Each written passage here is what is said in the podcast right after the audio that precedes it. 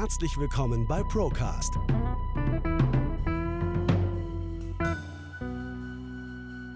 Der Podcast der ProLife GmbH. Wir nehmen Sie mit auf eine Reise hinter die Kulissen der Finanz- und Versicherungsbranche. Guten Morgen, Sven. Hi Felix. Ich freue mich auf eine neue Folge von unserem Monatsreport, von unserem Procast. Und ähm, ich habe eine ganz spannende Frage heute mitgebracht, Sven. Hast du deinen Führerschein noch?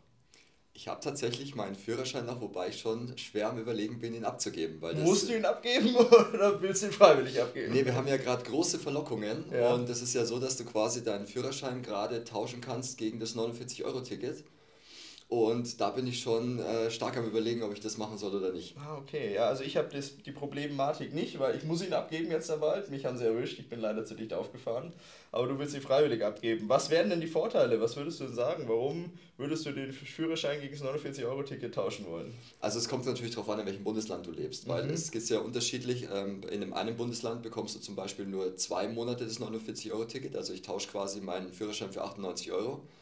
Und das Maximale ist... Schlechtes Angebot. Ja, ist äh, nicht ganz so verlockend, aber es geht auch bis zu einem Jahr. Aber ich krieg den Führerschein nicht, nicht mehr wieder danach. Nein, der verliert dadurch komplett seine Gültigkeit. Okay. Und weiß man irgendwas über den Erfolg dieses Projektes? Wird das häufig angenommen oder nicht so häufig? Also tatsächlich war es so, dass in einem Bundesland letztes Jahr 750 Bürger das in Anspruch genommen haben Ja. und sie sind sehr zuversichtlich, dass das dieses Jahr 1000 werden. Naja, das ist ja überschaubar, sage ich jetzt mal. Gut, ich meine, wenn jetzt jemand irgendwie 90 Jahre alt ist und sowieso nicht mehr Auto fährt, dann kann man das auch noch mitnehmen, dann ist klar, dann machen wir das. Aber ich glaube, du wärst der Jüngste, der seinen Führerschein in der Form dann abgeben würde. Ja, wobei auf der anderen Seite kannst du echt überlegen, weil wenn du gerade so guckst, was in der EU wieder so ähm, auf dem Zettel steht, was sie vorhaben, dann wird es schon wild. Also es gibt ja, Ja. wieder neueste Regelungen und ja, es zielt natürlich wieder total auf die Autofahrer ab. Ja, und ähm, auf der anderen Seite können wir beide uns schon glücklich schätzen, dass wir den Führerschein schon gemacht haben. Weil wenn wir jetzt in der Situation wären, den Führerschein neu machen zu müssen, dann könnte es in Zukunft unangenehm werden, weil wir dann vielleicht gar nicht mehr so fahren dürften, wie wir wollten. Nee, tatsächlich ist es so, dass man jetzt überlegt, Fahranfänger auf eine Geschwindigkeit von 90 km/h zu begrenzen und äh, verbunden mit einem eventuellen Nachtfahrverbot. Also man kann dann quasi von Mitternacht bis 6 Uhr als Fahranfänger nicht mit dem Auto fahren. Das ist schlecht. Ja, ähm, Also das ist natürlich auch wieder, muss man ja auch ganz ehrlich dazu sagen, ähm, wir wissen nicht, ob das kommt, aber es ist natürlich wieder eine Spinnerei, die sagt, ja, was maßt sich dann die EU in dem Fall an, jetzt da wieder einzugreifen in das Thema? Ähm, wahrscheinlich ist die, der Gedanke, der dahinter steht, wahrscheinlich irgendein Sicherheitsaspekt oder so für junge Leute dann. ja wir, vers äh, wir versuchen gerade eine Zero ähm, irgendwas äh, zu erreichen, Mhm, also ja, quasi ja, Unfall null, 0 bis ja. 2050, was ja perfekt wäre. Also es wäre ja super. Ähm, die Frage ist halt am Ende des Tages, ob genau diese Maßnahmen das dann äh, bewirken. Ja, wird man sehen. Also das ist, das ist immer eine schwierige Frage. Äh, Im Zweifel sind wir da auch nicht die richtigen Ansprechpartner, sondern haben immer nur ein Gefühl dafür. Äh, wenn man so schaut, die deutschen Straßen sind die sichersten weltweit und äh, trotzdem haben wir keine Geschwindigkeitsbeschränkungen und trotz, trotzdem ist die, die Zahl der Verkehrsunfälle und derjenigen, die sich da irgendwie äh, schwer verletzen oder leider dann irgendwie sterben daran, ähm, im weltweiten Vergleich sehr, sehr niedrig. Und von dem her, so viel können wir da gar nicht falsch machen tatsächlich. Was ich auch ganz witzig finde, ist, dass man ähm, das Gewicht der Fahrzeuge noch mit einbringt. Mhm. Und quasi sagt man, dass die schweren Fahrzeuge das größere Risiko für Unfälle sind. Mhm. Jetzt ist es aber so, dass die Kisten ja nur so schwer geworden sind, weil sie voller Sicherheit sind. Mhm. Also das kommt ja auch noch dazu. Nimm Ja. mal so eine Blechbüchse Golf 2 Ja. und schau dir mal heute, keine Ahnung, ein Golf, wo sind wir gerade, 8 an. Acht, ja. Dann haben wir natürlich A, natürlich das Größenverhältnis, Ja, ja, aber. B auch die, die Ist Sicherheitsaspekte. ja auch viel sicherer geworden. Also Klar, das muss man ja natürlich. auch mal dazu sagen. Also ich meine, früher, wenn du irgendwo mit dem Golf 2 dagegen gefahren bist, dann ähm, ja, war die Chance, dass du das überlebt hast, relativ gering. Und heute kann dir eigentlich, also wenn das nicht ganz, ganz blöd läuft, passiert dir echt wenig. So, und was ich aber interessant finde mit der Geschwindigkeitsbeschränkung, ist mir jetzt gerade in den Kopf gekommen, dann können die ja alle kein E-Auto fahren. Mit der Gewichtskontrolle meinst Ja, du? weil E-Autos, die beginnen ab 1,8 Tonnen, also selbst kleine E-Autos, so ein ähm, Model 3, Tesla oder sowas, äh, die sind alle sehr schwer, weil die Batterien noch so schwer sind. Das heißt, mit E-Autos wird es dann schwierig werden. Das war zum Beispiel auch einer der Punkte, die nicht so ganz durchdacht waren. Ja, naja, okay. Naja, auf jeden Fall spannend und auch hier wieder äh, die Thematik, dass halt der, die EU in dem Fall, ich nenne es jetzt einfach mal eine übergeordnete ähm, Behörde, uns da was vorschreiben will. Ob das jetzt kommt oder nicht, sei mal dahingestellt und ob man sich dann das Autofahren leisten kann in Zukunft, steht ja auch in Frage, weil aktuell ja die Spritpreise wieder durch die Decke gehen, muss man sagen. Ja, ja ich habe jetzt das erste Mal wieder über 2 Euro gesehen. Ja. Tatsächlich. Ja, ich auch heute früh 2,09 Euro, also für Super Plus. Aber nichtsdestotrotz sehr, sehr teuer. Und das hat mehrere Gründe. Ein Grund ist, dass der ähm, Herr Putin seine Lieferungen eingestellt hat, beziehungsweise nur noch sein Land mit Öl versorgt und angrenzende Länder, glaube ich. Ja. Genau, richtig. Also es gibt noch vier Länder, die er zusätzlich, also laut Zeitungsberichten vier mhm. Länder, die er zusätzlich bedient. Und ansonsten hat er jetzt erstmal einen Ausfuhrstopp. Ja, und die OPEC-Länder haben ja auch beschlossen, die Ausfuhr von Öl ein bisschen wieder zu reduzieren. Damit steigt natürlich zwingend der Spritpreis dann an der Tankstelle und ähm, klar, die OPEC-Staaten verdienen damit Geld, wir verlieren damit Geld, weil es wird wieder deutlich teurer werden jetzt über Winter. Ja, vor allem die Schere wird immer größer. Unser billigster Anbieter ist gerade 21 Cent vom teuersten weg. Ah, okay. Und das ist natürlich schon, äh, wir reden hier von 10, 11, 12 Prozent. Ja, ja, ja, klar. Und also das ist ein Punkt, warum es teurer wird. Und ich habe ja ganz klar gesagt, ich glaube, dass die Inflation 2024 weiter sehr hoch bleiben wird, wenn nicht sogar deutlich oder wenn nicht sogar steigen wird weil wir verschiedene Punkte haben, die dazu führen werden, dass die Preise steigen. Also wir haben einmal das Thema, gut, da, da kann jetzt niemand, das war von niemandem geplant, außer von jetzt Russland oder den OPEC-Staaten, dass die Spritpreise steigen, okay, können auch wieder sinken, wissen wir nicht. Aber zum Beispiel das Thema CO2-Steuer, da haben wir letztes Mal schon drüber gesprochen. Ja? Genau, richtig. Also es ist ja so, wenn das jetzt die nächste Stufe erreicht, A, setzt man sie ja viel höher an, als mhm. man ursprünglich ähm, gesagt hat. Ja. Und B ist es dann natürlich so, dass sich ähm, gerade so für Speditionen und sowas äh, die Preise nahezu verdoppeln können. Ja. Also die Abgabepreise. Die Abgabepreise und dann haben wir noch das Thema Lkw-Maut. Und das Thema Lkw-Maut ist ja auch, ähm, ich weiß nicht, ob du dir die Zahlen mal anschauen konntest, wie sich das verhält oder was das bedeutet für die, für die Spediteure oder für die Lkw-Fahrer. Das kann bis zu 83% mehr Belastung pro Kilometer ausmachen. Okay, das ist natürlich eine Menge. Und vor allem, die sind ja eh schon sehr, sehr ähm, belastet oder gebeutelt durch die aktuelle Situation, ja, als wenn das auch noch oben drauf kommt. Ja klar, überleg mal, also als Spediteur hast du aktuell wirklich eine schlechte Grundvoraussetzung. Du findest ja keinen Fahrer. Also selbst wenn du wen findest, sind die Zugangsbeschränkungen für Leute, die hier fahren wollen, sehr, sehr schwierig und du kriegst keine Fahrer. Okay, erste Problematik. Hatten wir vor, ich glaube, eineinhalb Jahren in London oder in England, wo doch die, die ganze Logistik irgendwie zusammengebrochen ist, weil sie keine Fahrer hatten. Hörst jetzt auch nichts mehr davon. Aber gut, ähm, Spritpreise, das treffen, trifft die 1 zu 1 durch. CO2-Preiserhöhung äh, betrifft die auch. Und dann noch das Thema Lkw-Maut. In der Spitze 83%, in einem Durchschnitt 72% Erhöhung. Und wer wird die Suppe auslöffeln müssen? Der Endverbraucher. Klar. Also brauchst du mir nicht mir, mir sagen, dass der, der Spediteur die, die, die Kröte selbst schluckt und sagt, naja gut, Mai, dann kostet es mehr, da habe ich weniger Gewinn am Ende des Tages. Nee, der schlägt das ganz einfach drauf. Und zum Schluss müssen wir alle das wieder zahlen. Kann er ja auch gar nicht. Stell dir mal vor, du bist jetzt wirklich ein Spediteur oder ein Speditionsunternehmen. Wir haben ja hier eins, ja, da steht die ganze Bude voller LKWs. Also ja, der ganze Parkplatz ist voll mit LKWs. Ja. Du kannst ja jetzt nicht sagen, na gut, dann reduziere ich den um zwei, drei. Was hat ja einen Grund, dass die da stehen? Ja, ja, klar. Und du bist ja, du hast die langfristig geleast oder gekauft oder sonst was. Du kannst ja nicht von heute auf morgen sagen, na, jetzt reduziere ich mal meinen Fuhrpark. Du hast die Leute da, das geht alles nicht. Und eine Sache muss man auch noch bedenken, er wird auch nicht warten können, der Spediteur, bis zum St. Nimmerlandstag, bis er sagt, naja, jetzt erhöhe ich mal nach und nach leicht, sondern er muss knallhart von heute auf morgen erhöhen, weil seine Kosten erhöhen sich ja auch knallhart von einem auf den anderen Tag. So. Und das wird Anfang nächsten Jahres wird es sofort an uns Verbraucher weitergeben werden. Und jetzt überleg mal, was wird denn alles mit dem LKW zu uns nach Deutschland oder innerhalb von Deutschland transportiert? Das ist ja fast alles. So ziemlich alles, hätte ja, ich jetzt auch gesagt. Ja. Weil das wird auch wieder auf den Spritpreis eine Auswirkung haben. Weil wie kommt das, der, der, der, das fertig raffinierte Sprit, also Diesel oder Benzin, denn zur Tankstelle? Auch wieder mit LKWs. So, also ich, also Sprit wird nächstes Jahr ein Riesenthema werden. Du hast die Spritpreise, die jetzt schon teuer sind, dann hast du den CO2-Preis drauf und dann wird noch dieses Thema der Lkw-Maut auch umgerechnet werden oder auch umgelegt werden. Vielleicht erinnerst du dich ja an den Vorschlag von dem Professor, der gesagt hat, wir müssen 100 Euro für einen Liter Benzin ja, verlangen. richtig, ähm, vor drei Monaten oder so mit drüber Genau, schauen ja. wir mal, wie lange wir da noch brauchen, bis das tatsächlich ja, so ist. ist. Es ist wirklich, also ich bin wirklich gespannt, was da auf uns zukommt. Und dann habe ich noch eine Sache, wo ich wirklich persönlich auch ein bisschen Erfror habe dagegen, dieses Thema, dass in der Gastronomie die Speisen wieder mit 19% besteuert werden.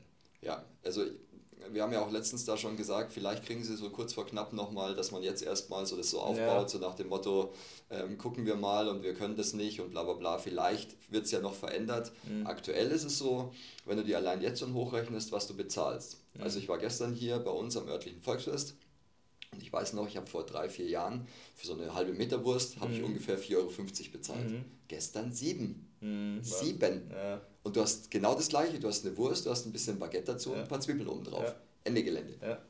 Ja, ich habe gestern äh, ein Bild gesehen von der Wiesen, ist ja aktuell 2015. Und damals war ja der, der, der, der Bierpreis auch schon teuer. Jeder hat gesagt, boah, Wahnsinn, das ist ja, 2015 ist ja jetzt nicht so lang her. Gell? Da hat die Maßbier 10,50 Euro gekostet im Paulaner Festzelt. Und jetzt kostet die 14,90 Euro. Ich war sogar im Paulaner Festzelt und okay. ich durfte das auch bezahlen. Okay, ja, hoffentlich hat es geschmeckt. Sie war gut. ja, aber das, äh, das, ist, das sind die, die drei Punkte und dann noch der eine Punkt, der vielleicht noch am wenigsten schwer gewichtet, aber halt auch dazu führt, dass die Preise steigen werden für einen jeden, ist das Thema, dass die Gaspreise auch wieder ab dem 1.1. mit 19% besteuert werden, Mehrwertsteuer. Und eigentlich uns ja versprochen worden ist, bis zum 31.03.2024 bleibt das bei 7%. Aber was interessiert mich mein Geschwätz von gestern? Das haben wir, also das ist ja wirklich was, was wir ganz, ganz oft hier im Podcast sagen, ja. dass man sich auf solche Fristen und bis dahin gilt das und so weiter nie verlassen darf. Nee. Weil das hat sich bis jetzt alles verändert. Ja. Also ich, ich überlege jetzt gerade, hat sich irgendwas nicht verändert, wo wir gesagt haben, Vorsicht, äh, da mal nee. wirklich äh, genau aufpassen? Das ist wirklich Wahnsinn, ähm, was da passiert und ich meine, jeder kennt diesen Ausschnitt vom Herrn Scholz, wo er in so einer Talkshow-Runde ist und sagt, also die 7% auf Speisen, die bleiben. Und meine Damen und Herren, ich garantiere Ihnen, dass wenn ich Kanzler werde, dann bleiben die 7% auf Speisen in der Gastronomie. Und im Hintergrund äh, schreit diese eine Gastronomin und freut sich wie verrückt. Ähm, ja, vergessen. Ja, weg. Also er vergisst ja so einiges, ähm, ja, ja. das unter anderem. Und also ich hoffe natürlich für alle Gastronomen da draußen, dass, das, äh, dass sich das Blatt noch wendet, wenn es tatsächlich anders kommt. Ich meine, wir treffen ja gerade im Moment auf die Situation, dass die Kapitaldecken von den, von den Kunden, also quasi, oder von den, von den Menschen da draußen, wirklich abschmelzen. Mhm, ja, also es ist jetzt nicht so, dass wir davon reden, ja, dann kostet halt der Schnitzel 2 Euro mehr, sondern wir reden ja davon, dass weniger Geld auf höhere Preise trifft. Und ab da wird es dann ähm, anstrengend. Ja, da wird es gefährlich einmal, es ist dann irgendwann eine Schwelle erreicht, wo die Leute nicht mehr zum Essen gehen können, wollen auch, das wird auch ein Punkt sein, irgendwann ist eine Schwelle erreicht, habe ich auch schon häufiger gehabt, wo ich gesagt habe, ich war jetzt letzte Woche in Würzburg, da wollten die 30 Euro für einen Schnitzel haben in dem Hotel. Das habe ich nicht gemacht, einfach aus Prinzip, weil ich sage, das, das ist es mir nicht wert. So, und ähm, das hat aber wiederum zur Folge, dass der Gastronom einfach auch nicht über die Runden kommt und da beißt sich die Katze in den Schwanz und es wird wirklich schwierig werden. Und ich meine, man muss ja dafür eine Sache nicht vergessen, das Gastronomiesterben hat ja schon begonnen. Das hat ja mit Corona, dann mit den Hilfen, dann mit der Rückzahlungspflicht dieser Hilfen, hat ja das alles schon begonnen. Ich meine, überleg mal allein hier bei uns in Ingolstadt, wie viele Läden nach Corona nicht mehr da waren. Und haben viele Läden neu aufgemacht? Nee, kaum. Jetzt hast du auch noch was Tolles gesagt, und zwar, wenn du, wenn du so ein paar Jahre zurückgehst, so ein, zwei, sagen wir mal, mhm. ähm, dann hieß es, dass diese Förderungen und diese Zuschüsse dafür da sind, um eben das ganze Thema am Laufen zu halten. Mhm. Und das finde ich ist viel zu wenig präsent, wie viele Leute, Gastronomen, Friseure etc. jetzt gerade die Gelder zurückbezahlen. Ja. Weil das, das liest du nirgends. Nee, das liest du nirgendwo. Aber, Aber es passiert, die, wenn du dich mit den kleinen ja, Unternehmern und Mittelständlern sind, unterhältst. Da, da, da ist man auch richtig dahinter. Da wird richtig gefordert, also was heißt gefordert, aber da wird wirklich mit Nachdruck danach gesucht, Gründe zu finden, warum Leute, die Hilfen bezogen haben, die zum Teil oder in Gänze wieder zurückzahlen müssen. Und eine interessante Sache, Slowenien, bei denen ist es ganz anders. Da zahlt der Staat Strafen, die während der Corona-Zeit an die Bürger ausgestellt worden sind, wieder zurück weil sie gesagt haben, diese Strafen sind im Nachhinein betrachtet unrecht, un, äh, nicht gerechtfertigt äh, gewesen und äh, müssen eben zurückgezahlt werden. Habe ich tatsächlich auch gelesen, um das Vertrauen der Bürger zum Staat wieder aufzubauen. Ja. Ähm, scheinbar sehen wir das hier ein bisschen anders. Ja, also ähm, wenn man Geld vom Staat hier bekommt in, in Deutschland, musst du immer damit rechnen, dass du es vielleicht dann irgendwann wieder zurückzahlen musst. Also ich kann mich noch daran erinnern, ähm, es gab ja öfter mal Diskussionen, wenn du mit, mit Leuten zusammengesessen bist oder auch mit Kunden zusammengesessen bist, die haben dann gesagt, ja, ich hol mir das. Mhm. Ich habe zu jedem gesagt, sage ich, du kriegst nichts geschenkt. Mhm. Überleg dir das wirklich gut, ob du das machen willst, ja. weil solche Rückzahlungen kommen ja auch immer, also anders, die kommen ja nie zum passenden Moment. Also nee, gibt, es, gibt es einen passenden gibt, Moment gar, für Rückzahlung? Ja, es gibt, gibt gar es kein, nie. Nee, es gibt gar keinen passenden Moment dafür. Also kommt immer zum falschen Moment, das ist klar. Genau. Ja. Wenn es was geschenkt geben könnte von, vom Staat oder von Seiten der EU, glaube ich, dass es mittlerweile über den Weg des digitalen Euros in unsere Wallet kommen könnte, oder? Was denkst du? So als Werbeinstrument meinst du? Ja, also klar, also ich, ich denke mal, ja genau, damit, als Werbeinstrument ist ein, ist ein guter Begriff dass wir uns daran gewöhnen und ähm, dass man sagt, hey, pass auf, wenn jetzt in Zukunft, es wird über Sachen wie bedingungsloses Grundeinkommen gesprochen, es wird über Förderungen oder Hilfen gesprochen, ähm, dass man die in Zukunft zum Beispiel nur noch über den digitalen Euro beziehen kann. Lass uns, das mal, lass uns das mal anders betrachten. Ich glaube, dass es aufgrund dessen, wie wir jetzt schon bezahlen, gar nicht mehr so wild ist, diesen, diesen digitalen Euro zu platzieren. Mhm. Weil überleg mal, wenn du heute an der Supermarktkasse stehst, mhm. wer bezahlt bar? Ich würde aus dem Bauch heraus sagen, 80% zahlen mit Karte. Genau, aber wer zahlt bar? Die alte Generation. Ja. Überwiegend. Ja. Genau, die neue Generation sagt ja schon, mit ich Karte. bezahle mit Karte. Ja. Die noch jüngere Generation steht mit dem Handy da. Ja. Also das heißt, du hast ja jetzt schon, du siehst an der Supermarktkasse quasi die Veränderung ja. von der einzelnen Generation des, äh, oder des Zahlens. Ja. Du wirst du auch nicht aufhalten können. Also die, die, die ist so, wie sie ist. Und jetzt musst du aber natürlich auch noch irgendwie, wie du es jetzt so schön gesagt hast, die Werbet Werbetrommel dafür ähm, rühren. Weil welchen Vorteil habe ich denn jetzt? Ich meine, ich kann mit Karte zahlen, das ist ja schon angenehm, alles gut. Und jetzt muss mir ja irgendjemand diesen Vorteil nahebringen, zu sagen, dass ich von der Kartenzahlung, was ja ganz was anderes ist wie digitaler Euro, ähm, auf den digitalen Euro eben zu switchen. Und ich denke, das wird freiwillig, wird das keiner machen, weil er sagt, ja, warum sollte ich jetzt meine Kartenzahlungen bei den und den Instituten aufgeben? Hat doch alles super funktioniert und mir da so eine Wallet einrichten. Klar, da wird es ein paar Technikaffine geben, aber das wird nicht die Masse sein. Deswegen meine persönliche Meinung. Und wie gesagt, ich, wir haben schon so viel hier gesagt, Sven, was dann im Nachhinein als gar nicht so falsch sich herausgestellt hat. Deswegen meine These jetzt einfach mal und dann schauen wir, was damit passiert. Es wird Hilfen, es wird Förderungen, es wird irgendwelche Unterstützungen geben, die kannst du nur noch über einen digitalen Euro beziehen. Du brauchst dafür eine Wallet und dann kriegst du diese Zuschüsse. So. Und vielleicht ist es dann in Zukunft so, dass du diese Zuschüsse, die du dann erhältst, auch nur für gewisse Sachen ausgeben darfst. Also du bist ja jetzt schon gar nicht mehr so weit weg, weil zum Beispiel der, der IWF-Vize mhm. hat sich äh, vor kurzem dazu geäußert und er hat gesagt, dass äh, man quasi diese, diese Währung so nutzen kann, dass man eben beispielsweise Sozialleistungen wie Konsumgutscheine oder Lebensmittelmarken etc. Mhm. Mit, in Form einer Programmierung quasi so darstellen kann, dass du Dinge bekommst und andere Dinge nicht bekommst. Mhm. Und es ist zum Beispiel auch so, dass in Bayern ähm, unser, äh, unser König auch schon gesagt hat, dass quasi es gerade speziell für Asylbewerber vielleicht mhm. Chipkarten geben könnte, mhm. wo man äh, dann keinen Alkohol kaufen darf oder okay. keine Zigaretten, sondern eben okay. nur den normalen Lebensmittelkonsum damit okay. abdecken kann. Geht ja in die, in die ähnliche Richtung dann, dass du sagst, du hast eine digitale Währungseinheit, wie auch immer die da heißt oder ausschaut, die nur für bestimmte Sachen einlösbar ist. Und dann gehst du mit deiner Wallet zum Beispiel zum Getränkefachmarkt und willst den Kasten Bier kaufen und dann sagst du mit Wallet bitte, keine Ahnung, wie man das dann sagt. Und dann legst du dir da drauf auf das Kartenlesegerät und dann sagt der Verkäufer, nee, also für Alkohol haben sie kein Geld mehr. Also ich glaube auch, dass es nicht so weit hergeholt ist. Also wir können ja mal einen Blick ins äh, weit entfernte Ausland werfen. Mhm. Und da ist es ja so, dass du auch teilweise, wenn du diese, wie soll ich das sagen, diese Freigaben nicht hast oder beziehungsweise mit Beschränkungen behaftet mhm. bist, auch nicht reisen kannst. Mhm. Also das heißt, da geht es ja nicht nur um das Thema Konsum, sondern es geht ja auch darum, dass du dann gewisse Viertel nicht verlassen kannst, dass du das Land nicht verlassen kannst. Mhm. Also so weit geht es ja. ja. Und das sind ja die, die, die wildesten Spekulationen aktuell, ja. aber es ist ja nicht so, dass wir uns gerade einen Film anschauen, Science Fiction, ja. sondern es gibt es schon. Ja, ja und ich, ich denke immer wieder an diese Veranstaltung zurück, wo wir beide waren, Sven, das muss 2018 oder 2019 in Leipzig gewesen sein Und auf dem Weg dahin habe ich im Radio über, den, über einen digitalen Euro gehört und dass es dementiert worden ist von der EZB damals, damals noch unter Mario Draghi, der gesagt hat, nein, also wir arbeiten nicht an den digitalen Euro, das wird es nicht geben und so weiter und so fort. Und mittlerweile arbeiten, warte, ich habe die, Zeit hier, äh, die, die Zahl hier, 90% der Notenbanken weltweit arbeiten an digitalen Zahlungsmitteln, CBDCs. Ja, und das wird auch noch weiter so sein ähm, da sich da, also ich sag mal so, ähm, am Ende des Tages wird sich die Frage stellen, wie genau wird es gelöst? Ja. Also digitale Währung wird definitiv kommen, ist ja, ist ja durch, also ja, ja, dass das sie ist, kommt.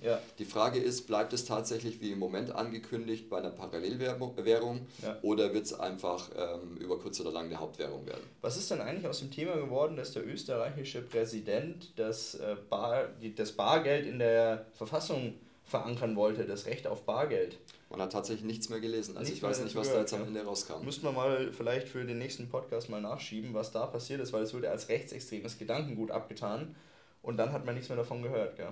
Das ist richtig. Ja. Vor allem, es war ja wie gesagt nur so, dass er gesagt hat, das Bargeld soll existenz, äh, existent bleiben. Also ja. nicht das eine Zahlungsmittel sein, ja, sondern, sondern, einfach nur existent. Genau, es, es muss immer die Möglichkeit auf Bargeld geben, wenn es jemand haben möchte. Genau. Ja. Naja, schauen wir da mal weiter. Es wäre natürlich auch eine gute Möglichkeit für den Staat selber, die Geldströme zu lenken und sich selbst auch finanzieren zu können. Und das wird für den Staat immer wichtiger.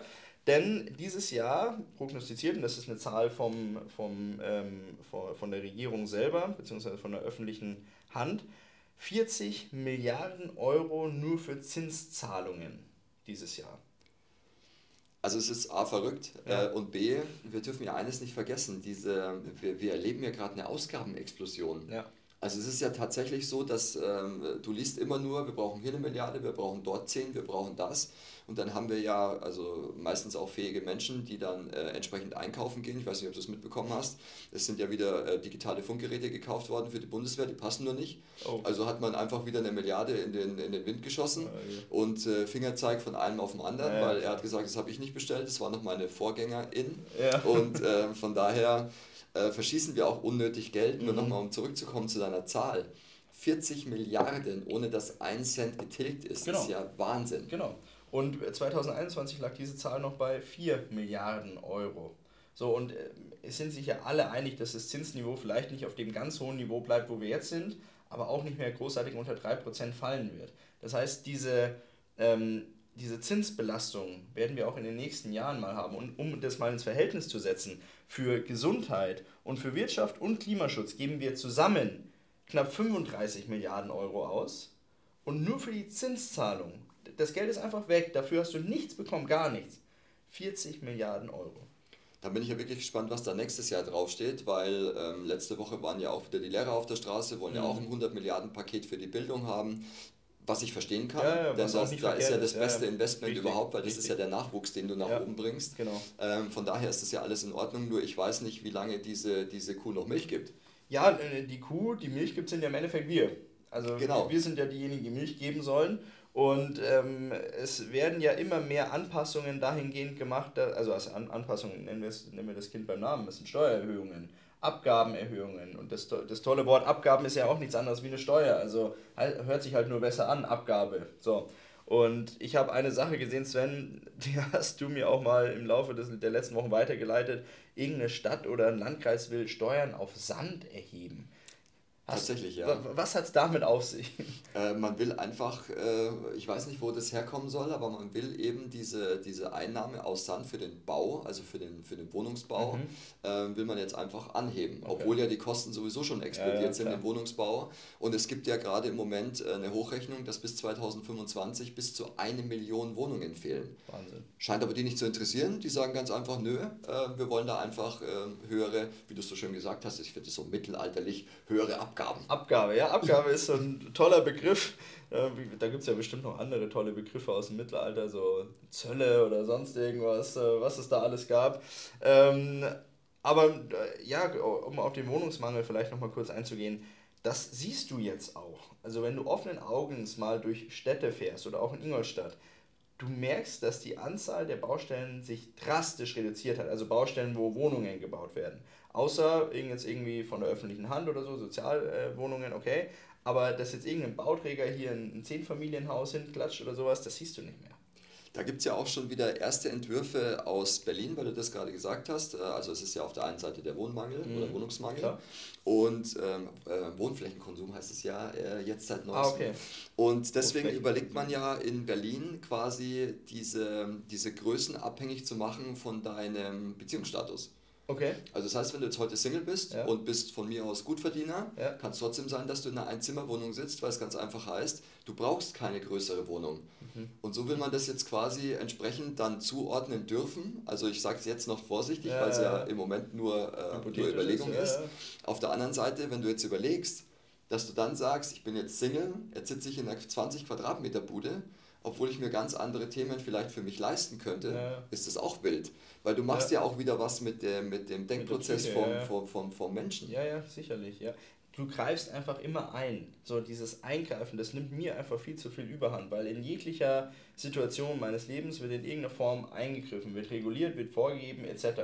Und das sind immer so kleine Häppchen und diese kleinen Häppchen, die summieren sich halt einfach auf. Und irgendwann, ehe du dich versiehst, bist du in einem Hamsterrad drin, wo du nicht mehr rauskommst, vor lauter Vorgaben, die dir gegeben werden und aus diesen Vorgaben kannst du dann im Zweifel gar nicht mehr ausbrechen. Und du siehst es ja an vielen Stellen, dass dir dann, dass dann immer neue Sachen kommen, wo du im ersten Moment sagst, boah, das kann doch nicht sein, das, das lasse ich mir nicht eingehen, auch mit diesen ganzen äh, Recording-Dinger ähm, in den Autos. Wir haben vor zwei Monaten darüber gesprochen, dass die EU das äh, verpflichtet, also die, die Autohersteller dazu verpflichtet hat, da ein Tracking-Tool einzubauen.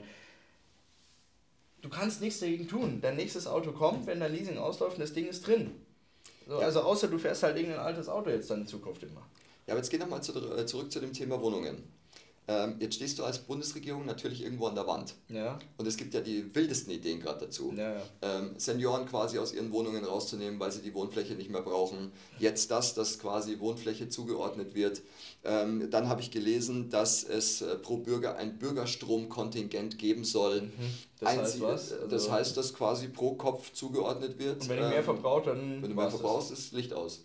Okay. Also natürlich oder du musst wieder Abgabe zahlen. Oder du musst mehr Abgabe bezahlen. Ja. Ist im Moment, wie gesagt, alles Hypothese, aber für ja. mich sind die Hypothesen gerade ein bisschen zu viel. Ja. Weil nochmal, du stehst an der Wand, du hast nicht die Möglichkeit, es nachzuproduzieren. Es gibt irgendwo eine Zahl, die hat eine Zeitung wieder aufgedeckt, die es eigentlich äh, nicht gibt, die Bild, mhm. hat gesagt, um den Wohnungsmangel jetzt zu lösen, müsstest du alle drei Minuten eine Wohnung bauen. Okay.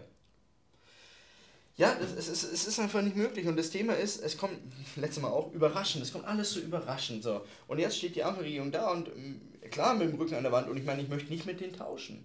Sage ich dir auch ganz ehrlich, ich möchte nicht mit denen tauschen. Weil die, die, die, die Leute schauen ja mit Augen auf die Politik und sagen, was macht ihr jetzt gerade? Und egal was sie sagen, die können ja aktuell nur falsch liegen, weil die kommen aus der Schlinge nicht raus. Es ist nicht finanzierbar, es funktioniert nicht die, auf die private Bauwirtschaft kann sie auch nicht mehr äh, spekulieren oder auch nicht mehr bauen, weil die macht nichts mehr. Vonovia hat jetzt mal den gesamten Wohnungsbau einfach mal gestoppt. Die werden erstmal nichts mehr bauen. Überleg mal, der größte, der größte äh, Bauträger, der größte Wohnungshalter in Deutschland, Verwalter, alles, ähm, macht, macht nichts mehr, baut nichts mehr Neues. ich habe gelesen, die haben irgendwie 60.000 Wohnungen gerade ad acta gelegt. Ja, genau, die haben, die, die haben lieber die Strafe gezahlt, dass die Wohnungen nicht gebaut werden, als diese Wohnungen haben ba äh, bauen zu lassen. Also es wäre teurer gewesen, die Wohnungen bauen zu lassen, als die Strafe zu zahlen, da von diesen Kaufverträgen da oder von diesen allgemein von diesen Verträgen zurückzutreten.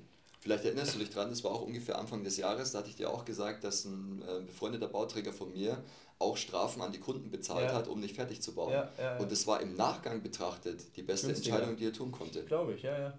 Das ist, also, das gerät völlig aus den Fugen und das Ausmaß dessen werden wir überhaupt erst noch in ein paar Jahren spüren. Also das, was wir jetzt machen, das ist Weitsicht. Wir schauen, was könnte in Zukunft passieren. Aber die wirklichen Ausmaße, die wissen, die können auch wir uns noch gar nicht vorstellen und die werden auch alle erst in Zukunft dann auf uns zukommen. Es gibt ja so ein paar Indikatoren, an denen du das immer festmachen kannst. Da brauchst du aber auch ein bisschen mehr Zeitungsartikel oder mehr äh, Tiefe, um mhm. das Ganze zu sehen. Ähm, weil zum Beispiel die, die Einlagegelder schmelzen gerade ab. Mhm die Dispo-Kredite gehen nach oben. Mhm. Das sind alles für mich Indizien. Leute kündigen ihre Altersvorsorgen mhm. und so weiter. Das ist für mich Thema. Es kommt ja keiner und sagt, ich komme ja nicht zu dir und sage, Felix, ich habe kein Geld mehr. Nee, nee, nee. Das, das, das will ja auch das keiner. Das ist der letzte Schritt, den Das ist der allerletzte ja. Schritt. Und ja. davor passieren eben solche Dinge. Ja. Und jetzt hat die, die Sparkasse gerade rausgegeben, dass 5 Millionen Kunden quasi ihren Dispo-Kredit nutzen. Wahnsinn.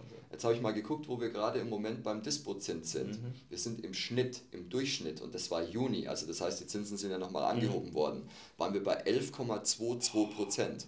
Was im Umkehrschluss bedeutet, wenn du in diesem Sog drin bist, kommst du auch nicht mehr raus. Keine Chance. Du hast keine Chance. Und das ist, äh, Amerika ist das Abbild Deutschlands nur fünf Jahre weiter.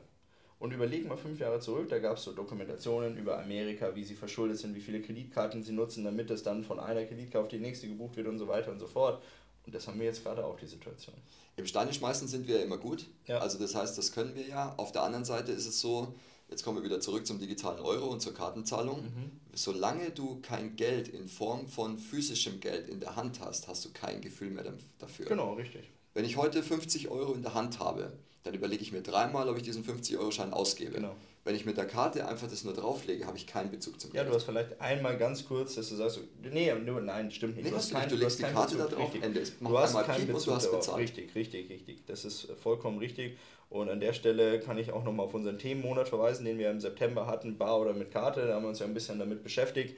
Ähm, und da haben wir auch dieses Thema, sind wir das Thema angegangen, dass man null Gefühl dafür hat, wenn man mit Karte zahlt.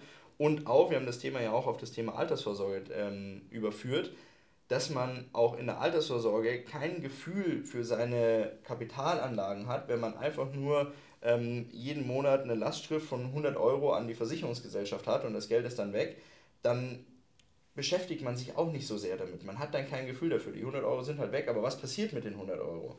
Besser ist es meiner Meinung nach, man überweist, auch wenn es mehr Aufwand ist, diese 100 Euro jeden Monat an die Bank oder an die Versicherung, weil dann werde ich jeden Monat darauf aufmerksam, hey, ich zahle da 100 Euro, sind die dort gut angelegt, ist es gerechtfertigt, dass die das Geld bekommen, was machen die überhaupt damit, ich beschäftige mich damit.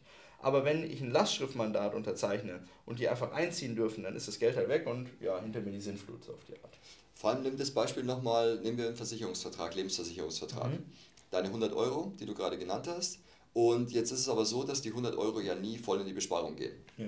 Also bedeutet, stell mal vor, ich würde jetzt von dir den 100-Euro-Schein nehmen, würde eine Schere auspacken und würde sagen, schau mal Felix, das ist ein 100-Euro-Schein und schneid immer ein Stück hinten weg. Mhm. Ich, das sind die Verwaltungskosten, das sind die laufenden Kosten, das sind die Risikokosten und dein 100-Euro-Schein wird immer kleiner. Mhm. Was würdest du dann sagen? Das finde ich nicht gut. Das fändest du nicht gut. Nee. Dadurch, dass das aber nicht passiert, hast du keinen Bezug zu was genau. ist mit meinem Investment tatsächlich in Form des Versicherungsvertrages gerade am Laufen. Genau. Es hinterfragt dann auch keiner. Nein. Weil es, ist, es wird dir einfach gemacht. Hey, ähm, Herr Genkos, es wäre super, wenn Sie hier die, die, das Lastschriftmandat ausfüllen, dann ist es easy für Sie, dann brauchen Sie sich um nichts kümmern, sondern sind die 100 Euro monatlich einfach weg. Irgendwann gewöhnst du dich dran, dass die 100 Euro am Anfang des Monats weg sind und wenn du dir das leisten kannst, lässt du das einfach laufen. Aber du hinterfragst maximal einmal im Jahr, wenn vielleicht die Wertmitteilung kommt. Dann hinterfragst du vielleicht, okay, was ist da passiert. Aber selbst das machen ja die meisten Leute nicht. Und das ist halt arg gefährlich, weil ich da auch keinen Bezug mehr zu meiner Altersvorsorge habe. Und erst dann wieder den Bezug dazu aufbauen muss, wenn ich das Geld beziehe, irgendwann im Renteneintrittsalter.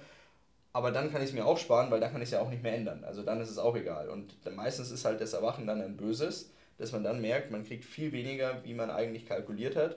Und ähm, der Lebensstandard, der auf diesen kalkulierten Zahlen aufgebaut war oder sich vorgestellt wurde, dass der einfach in der Form nicht ähm, dargestellt werden kann. Ja, dann wird diese Sollabbuchung wird dann auf einmal Realität. Ja, richtig. Ja. Das heißt, dann sind es nicht mehr die 100 Euro, sondern dann ist, hey, Moment mal, wie kann das sein, ja. dass durch diese Lastschrift immer 100 abgezogen wurden und jetzt ist das das Endergebnis. Ja. Und dann wird es eben real. Ja, ja und ähm, es zeigen verschiedenste Fälle, zeigen auf, dass man sich aber währenddessen immer mal wieder mit seiner Altersvorsorge beschäftigen muss, mit seiner privaten Altersvorsorge, weil wir haben selber darüber ähm, einen interessanten Beitrag gedreht, wie schlecht die Renditen in solchen häufig Versicherungsverträgen sind.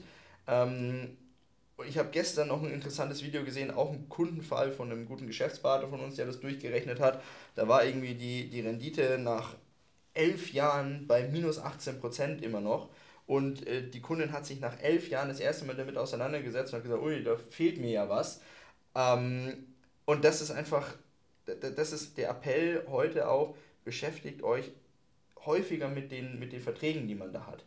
Weil irgendwann ist der Zug abgefahren und irgendwann wird man daran auch noch nichts mehr ändern können. Oder gerade auch bei diesen privaten Rentenversicherungen mit diesen Rentenfaktoren. Wenn ich dann im Renteneintrittsalter bin und einen geringeren Rentenfaktor ausgewiesen bekomme, dann kann ich mich drehen und wenden, wie ich will. Ich kriege weniger Rente wie das, was mir eigentlich versprochen worden ist. Ja, vor allem, das ist ja auch so ein Thema, da könnten wir, da könnten wir auch Tag und Nacht erzählen drüber. Dieser Rentenfaktor ist mhm. ja sowieso ein Wahnsinn, mhm. weil der gilt ja pro 10.000 ähm, und es ist Wahnsinn, was du ansparen musst, ja. um nur, also überleg mal, wenn du 500 Euro zusätzlich haben möchtest. Ja. Irre. Ja, wenn du jetzt sagen du hättest einen Rentenfaktor von ähm, 25 zum Beispiel, und das ist nicht unrealistisch, das ist am Markt durchaus vorhanden, ähm, dann bräuchtest du, jetzt überleg mal, bräuchtest du 200.000 Euro in deinem Vertrag, damit du 500 Euro monatlich mehr hast. Genau. Und das wären dann, wenn du hochrechnest, würdest du 500 Euro im Monat bekommen, das sind 600 im Jahr, zu 200.000, die im Vertrag sein müssen. 6.000 meinst du, ne? Also 500, sorry, 6.000, okay. sorry, sorry, sorry, richtig, ja. Aber die, die zu 200.000, die im Vertrag sein müssen. 6.000 zu 200.000. Also das ist schon, da musst du auch lange leben dann, also dass sich das dann lohnt. Also ja, du hast eine lange Rentenbezugszeit. Und, und, dann ist auch das Geld ja weg. Das ist ja anders wie bei einer Immobilie. Du kaufst eine Immobilie für 200.000, hast monatliche Mieteinnahmen von 500 zum Beispiel. So, dann ist das das gleiche Verhältnis wie bei der Rentenversicherung. Aber die 200.000 in der Immobilie sind ja immer noch drin. Das heißt, wenn du dich nach 10 Jahren entscheidest, das Ding zu verkaufen, dann kriegst du die 200.000 wieder. Weißt du, das ist, und das verstehen viele Leute nicht. Ja, äh, es kann aber auch ganz einfach sein. Und zwar habe ich ähm, beim, beim Recherchieren zufällig bin ich auf die 630 Euro Formel gestoßen. Okay. Gedacht, hey, die gucke ich mir jetzt mal an. Ähm, und die 630 Euro Formel sagt quasi, dass man auch mit, als normaler Sparer reich werden kann. Okay. Dann habe ich mir das mal angeguckt und dann haben die noch reingeschrieben, also je länger der Anlagehorizont ist, desto besser ist das Ergebnis und der Effekt. Wäre ich jetzt selber nicht drauf gekommen, deswegen fand ich das ganz gut. Und äh, was das Ganze nochmal verstärkt, ist die Kombination von höheren Anlagesummen und Laufzeit. Wäre ich jetzt auch nicht selber ah, drauf gekommen. Auf alle Fälle ähm, ist es so, dass die 630 Euro Formel dich zum Millionär machen kann. Mhm. Und zwar, indem du mit 18 anfängst, 630 Euro zu sparen, 4% Zinsen bekommst, dann hast du nach 47 Jahren, also so ziemlich zum, zum Renteneintritt, 1.026.000 Euro. Mhm. Ich frage mich, warum ich das nicht schon früher gelesen habe. ja, dann äh, wärst du ja schon mal einen Schritt weiter. Dann wäre ich jetzt einen großen Schritt weiter und hätte jetzt einfach wahrscheinlich einen Teil meines Problems Von wem gelöst. kam diese 630 Euro Formel? Also wer hat die so in den, in den Raum gesetzt? Oder? Es war tatsächlich wirklich ein großes, äh, ein großes Magazin. Okay. Ähm, ich lasse jetzt mal den Namen ja, einfach okay, weg, okay. dass wir uns da nicht irgendwie ja, was, setzen. Was eine, was eine ähm, Theorie, was eine verrückte Theorie. Also erstens mal, wer soll ab dem 18. Lebensjahr einfach so 630 Euro netto zur Verfügung haben, die er weglegen kann. Also da musst du ja mal, äh, kannst mir ja mal hochrechnen, was du dann brutto bräuchtest, um 630 netto einfach so mal wegzulegen. Und nach 47 Jahren, was ist meine Kaufkraft dann noch wert? Ich habe es tatsächlich ausgerechnet, äh, es sind noch 420.000. Wobei ich dazu sagen muss, es ist nur hochgerechnet auf den Wert eine Million mal 47 Jahre, weil es mhm. gibt keinen Rechner, wo du sagst, der rechnet mir das schon vom Sparbeitrag. Ja, okay. Deswegen also Okay. So hochgerechnet für alle Mathematiker, die zuhören. Ja. Ganz normal, wie hoch ist meine Kaufkraft? Eine ja. Million 47 Jahre. Okay. Ja, okay.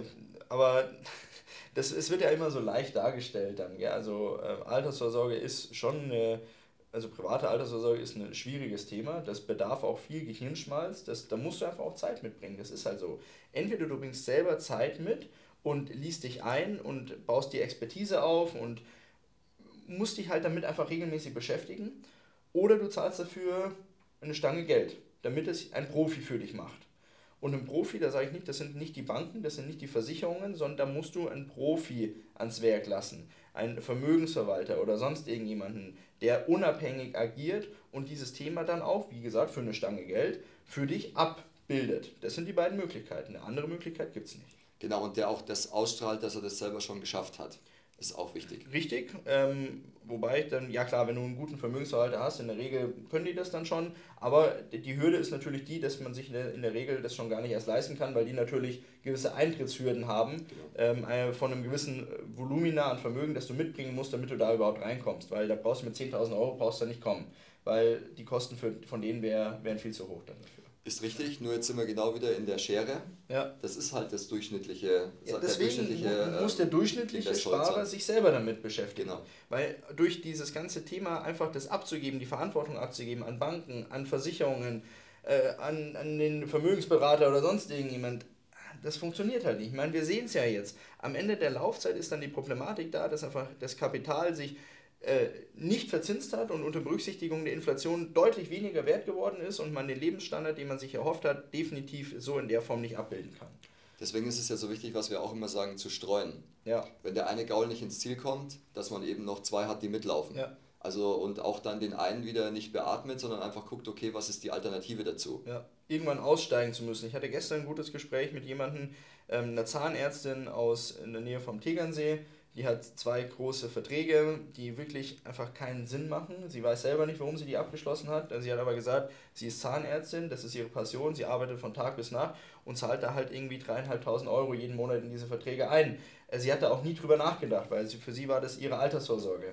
Und ähm, jetzt ist sie halt dann mal über Umwege auf uns aufmerksam geworden, hat sich das mal durchgeschaut und sie hat 370.000 Euro Rückkaufswert drin und hat irgendwie über 400, deutlich über 400.000 eingezahlt in, in diese Verträge und sagt, jetzt muss ich mich zwingend damit beschäftigen, weil sonst habe ich das Problem, ich arbeite noch und nöcher und ich arbeite noch viel länger, wie ich eigentlich will, damit ich auf mein Ziel komme. Aber sie hat gesagt, das muss sie ja gar nicht, weil sie könnte ja deutlich früher aufhören zu arbeiten, wenn das Kapital, das sie auf die Seite legt, legt, ordentlich arbeiten würde. So, und das war dann auch so, so spannend und man denkt ja dann immer, boah, Zahnärzte, das sind ja Leute, die haben ja richtig was auf dem, auf dem Kessel und das hatte die auch. Aber bei dem Thema Finanzen war die nackt. Da hat sie keine Chance gehabt. Also da war sie jedem ausgesetzt.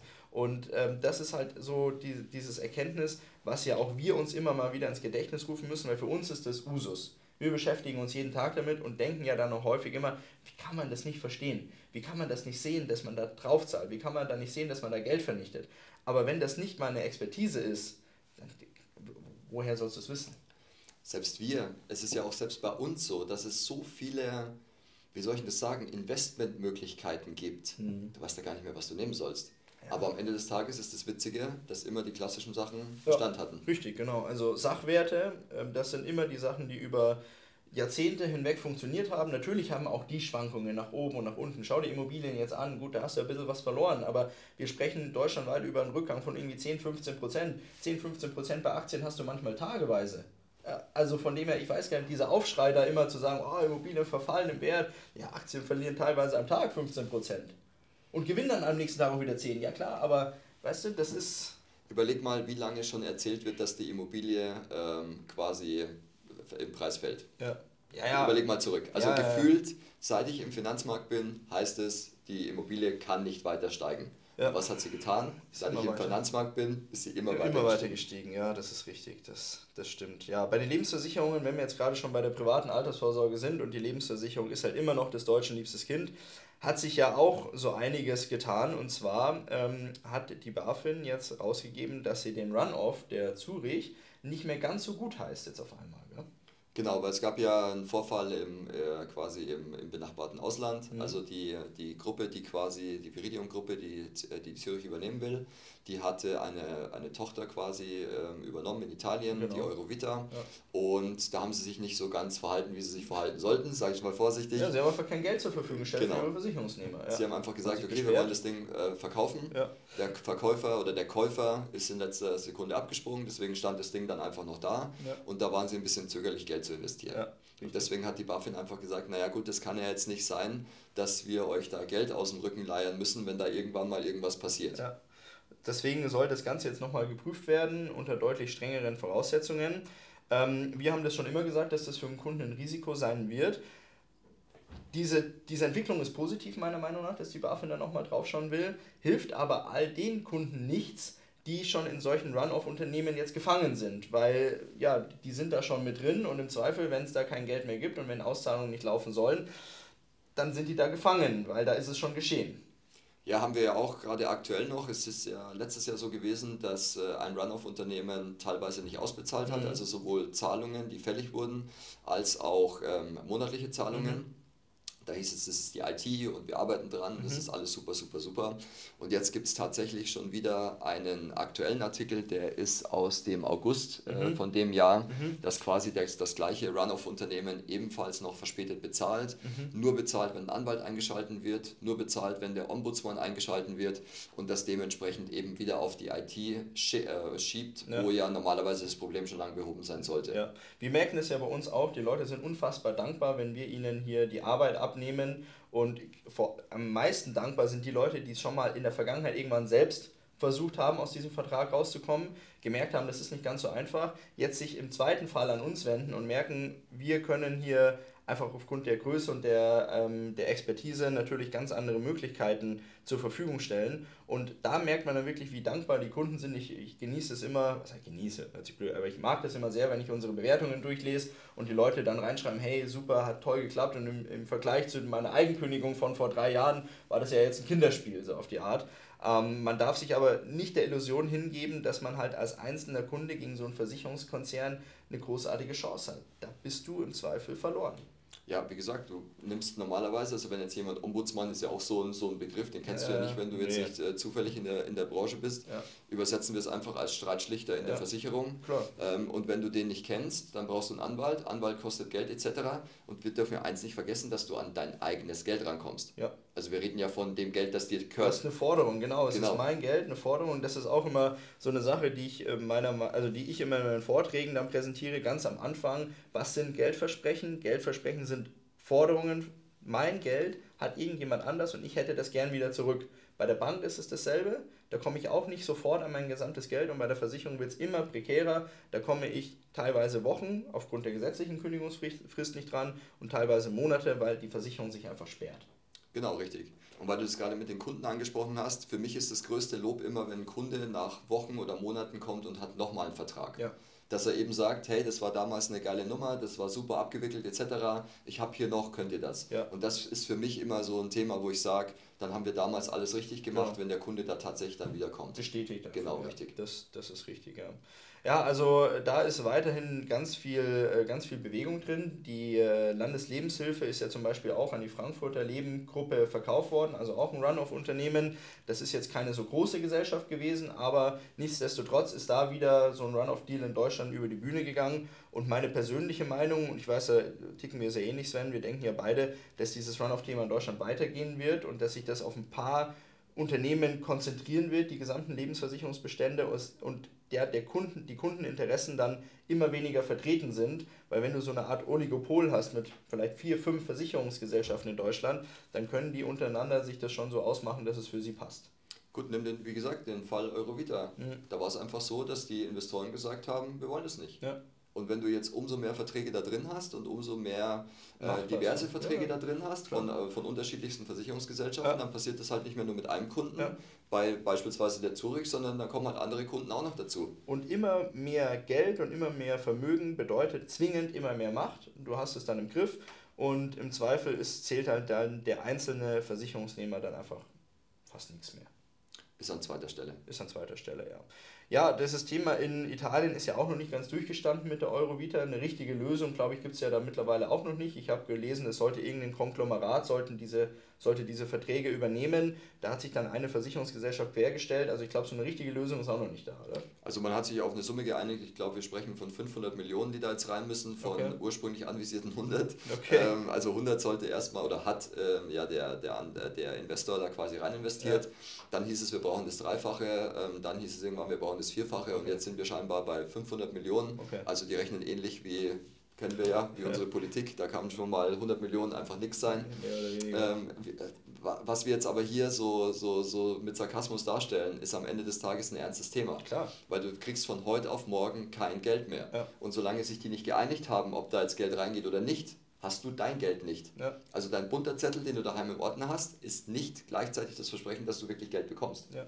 Ja, und jetzt äh, überleg mal, du bist als Versicherungsnehmerin oder Versicherungsnehmer in der Situation, dass du dieses, das Geld einfach benötigst. Nicht, weil du in Schieflage geraten bist, sondern weil du einfach dein Leben damit geplant hast. Du hast gesagt, ja, ich kriege jetzt mal mein Geld aus meiner Versicherung raus, dann kann ich das und das und das machen und hast das alles schön geplant. Und äh, stellen alle, die jetzt hier zuhören, einfach mal vorstellen, ich kriege mein Geld nicht. Und das ist keine Sache, die irgendwo in China, in Timbuktu oder sonst irgendwo passiert, sondern es passiert 200 Kilometer südlich von uns in Südtirol. So in, mitten in Europa, im Herzen Europas. Genau. Und das sollten wir uns mal vor Augen führen, dass die, boah, nennen wir es Einschläge, wie auch immer, näher kommen. Ja. Ja, also spannendes Thema. Ähm, wegen der fortgeschrittenen Zeit, Sven, würde ich dann schauen, dass wir zum Ende kommen. Wir haben noch einige Themen, die wir eigentlich besprechen wollten. Hast du noch was, wo du sagst, das müssen wir definitiv noch den Leuten in unserem Broadcast September-Folge mit reinbringen? Boah, ähm, ich habe noch was, ja. Es geht auch wieder ums Thema Geld. Ähm, es ist jetzt aber nicht so, so, so, so ein schöner Abschluss. Also wenn du noch ich, ich habe noch was Schönes danach. Du hast also. was Schönes, okay. Und zwar, ähm, wir haben ja das Thema Inflation. Und jetzt hat mal jemand hochgerechnet, weil wir hören ja immer nur das Thema Inflation und ganz mhm. hoch und so weiter. Und da hat mal jemand gesagt, dass ein Gehalt von 1000 Euro mhm was es im, im Januar 21 noch wert war, mhm. ist jetzt zweieinhalb Jahre später noch 820 Euro wert. Mhm. Und wenn man es für Nahrungsmittel investiert hat, noch 700. Wahnsinn. Wir reden von zweieinhalb Jahren. Ja. Ja, im Januar 2021, da weiß jeder, was er gemacht hat. Also das kann man sich genau, richtig. wirklich vorstellen. Und wie gesagt, in Form von Nahrung, 700 Euro sind ursprüngliche 1000 Euro. Ja, dann liegen wir ja mit unseren 20 bis 25 Prozent, die man verloren hat in den letzten drei Jahren, gar nicht so verkehrt, die man verloren hat aus in, äh, in Hinsicht auf seine Kaufkraft, in Hinsicht auf sein Vermögen, das irgendwo bei Banken und Versicherungen liegt. Da hat man in den letzten drei Jahren knapp 25, 20, 25 Prozent verloren. Und die kriegt man auch nicht wieder im Zweifel. Ich wüsste nicht wie. Gut, also mache ich, bin ich jetzt an der Reihe mit dem positiven Abschluss. Ich möchte eine Sache, zwei Sachen sagen. Ähm, ich glaube, dass viele Sachen viel heißer gekocht werden, wie sie gegessen werden. Ähm, das hat mich jetzt, in, zwei Sachen haben mich da bei dieser Weisheit, sage ich jetzt mal, bestätigt. Einmal, wir haben ja schon drüber gesprochen, wir sind beide relativ automobilaffin und da ist dieses Thema Euro 7 Norm wurde ja besprochen. Also es gibt so Normen, Abgasnormen, die die Autos immer äh, weiter erfüllen müssen und die wurden natürlich immer strenger, damit man diese CO2-Ziele schafft. Und die Euro 7 Norm, die wurde vor zwei oder drei Jahren wurde die diskutiert und die Autohersteller haben gesagt, hey, passt auf, wir schaffen das nicht. Das würde dazu führen, dass die Kleinwagen nicht mehr rentabel werden würden und dass wir die nicht mehr bauen können. Und das einzige Land in ganz Europa, das darauf bestanden hat, dass die Euro 7 ähm, Norm so strikt eingeführt wird, wie sie geplant war, war welches Land, Sven? Was glaubst du? Ha, ich müsste jetzt überlegen, aber ich würde mal auf Deutschland tippen. Richtig, Deutschland, das Automobilland par excellence, war dafür, also war das einzige Land, das dahinter war, dass diese Euro 7 Norm so in der extremen Form umgesetzt werden sollte. Was bedeutet hätte, dass quasi Klein- und Mittelklassewagen fast nicht mehr ähm, leistbar gewesen wären.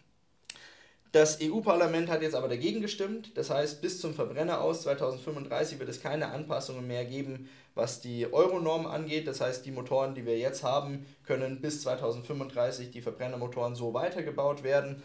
Ähm, und die Hersteller müssen keine zusätzlichen Aufwendungen tätigen, um da irgendwie die Motoren noch effizienter, noch CO2-ärmer betreiben zu können. Also das war für mich eine positive Nachricht. Ja, das, äh, du hast mir auch gerade den Tag versüßt. So, und dann haben wir noch eine Sache, das hat, hat, haben wir wahrscheinlich dann vielleicht mehr Leute mitbekommen. England lockert ja die Klimaziele. Also England hat ja gesagt, ähm, dass sie die Klimaziele, so wie sie ja der Vorgänger Boris Johnson ähm, dargestellt hatte, nicht schaffen werden, einmal zeitlich nicht schaffen werden und finanziell nicht schaffen werden. Das heißt, das Verbrenner aus, das England ja vor ein paar Jahren auf 2030 definiert hat, wurde jetzt mal auf 2035 angepasst und man darf auch noch deutlich länger ähm, mit fossilen Brennstoffen heizen und das wird jetzt alles mal nach hinten geschoben, auch weiterhin mit der Option, das nochmal nach hinten zu verschieben, weil eben der aktuelle Premierminister, Premierminister gesagt hat, das können wir uns schlichtweg nicht leisten. Und auch das war ein Zeichen für mich dafür, dass viele Sachen einfach heißer gekocht werden, wie sie gegessen werden. Meine persönliche Meinung, auch dieses Heizungsgesetz-Thema, man darf, klar führt es zu Verunsicherung, aber ich nehme das mir, ich nehme das jetzt nicht so wild. Klar, weil ich jetzt auch nicht in der Situation bin, irgendwas gerade machen zu müssen, aber ich glaube, auch das wird nicht in der Form so umgesetzt werden, wie es aktuell jetzt verabschiedet worden ist. Das Ding ist ja immer, dass der Grundgedanke an sich ja nicht schlecht ist. Ja. Wir wollen ja wirklich was tun fürs ja, Klima etc. Ja, pp. Nur die Umsetzung hat halt noch so leichte Abstriche in der B-Note. Ja. Und solche Sachen versüßen mir den Tag, wie du es jetzt gerade gesagt hast, weil man dann wirklich sieht, okay, es, es kann auch noch was bewegt werden und es ist auch nicht alles schlecht und es ist auch alles in Bewegung. Und ähm, viele Sachen, die hier auch heute von uns besprochen worden sind, werden wahrscheinlich in der Härte und der Konsequenz, wie sich die Politik das wünscht, wahrscheinlich nicht umsetzbar sein. Wir haben ja schon oft gesagt, es ist immer so, hau erstmal richtig drauf, lockere und alle freuen sich. Genau, da gibt es ja dieses berühmte Prinzip, ja. Genau. Okay. Sven, ich danke dir. Es war eine spannende Unterhaltung zum Ende September 2023. Nächstes Mal dann im Oktober. Dann haben wir auch zwei Landtagswahlen hinter uns, Bayern und Hessen, die ja dann im Oktober wählen. Vielleicht können wir das ja nächstes Mal dann auch mit reinbringen, was das vielleicht auch für Konsequenzen damit sich bringt. Auf jeden Fall. Alles klar. Ich danke dir. Bis zum nächsten Mal. Ciao. Bis zum nächsten Mal. Ciao.